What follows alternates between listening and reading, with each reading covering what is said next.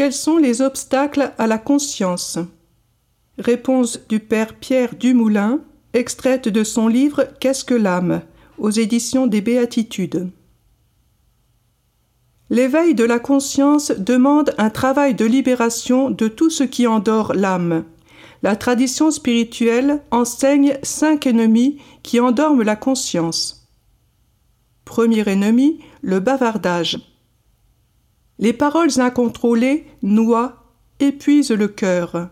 Le bavardage, extérieur ou intérieur, est une véritable hémorragie de l'âme, une fuite hors de soi-même. Écouter suppose se taire. Seule l'attention à une autre voix, une présence, peut brancher sur la longueur d'onde de l'esprit. Deuxième ennemi, les émotions négatives. Colère ou apitoiement sur soi, murmure de mécontentement, mélancolie, autant d'émotions inutiles qui pompent l'énergie vitale. Elles ne changent rien aux situations, maintiennent dans un état de repli sur soi, troublent l'écoute de Dieu et brouillent la lucidité sur les événements.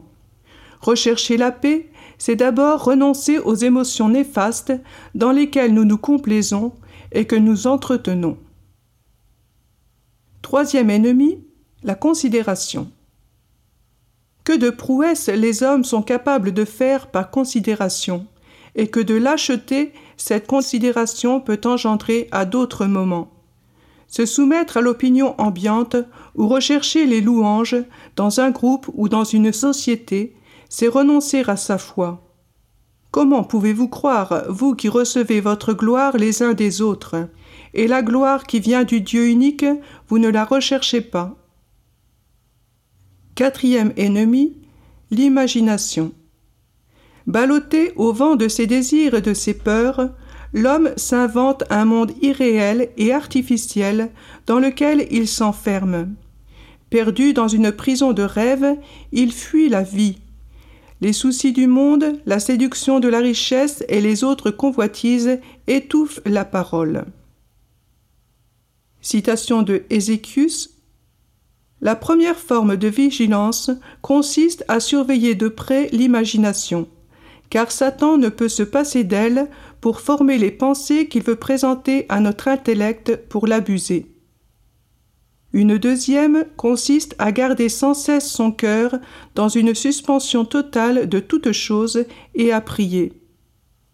Une troisième consiste à appeler sans trêve Jésus au secours humblement autant de pratiques qui arrêtent la mauvaise pensée à la porte. Cinquième ennemi, le mensonge à soi-même. Le diable est appelé par Jésus le père du mensonge. Le mensonge à soi-même, c'est la négation de l'évidence par la justification, la peur de se regarder en face et de se reconnaître tel que l'on est. Chacun se considère meilleur que les autres sur quelques points et veut s'en persuader. La vie dénonce cette prétention, mais nous avons une telle idée de nous que nous nous excusons nous-mêmes. Nous pensons que les autres se trompent. On ne me comprend pas. Il est si facile de se forger une fausse idée de soi, un personnage auquel nous seuls croyons, et de s'y cramponner.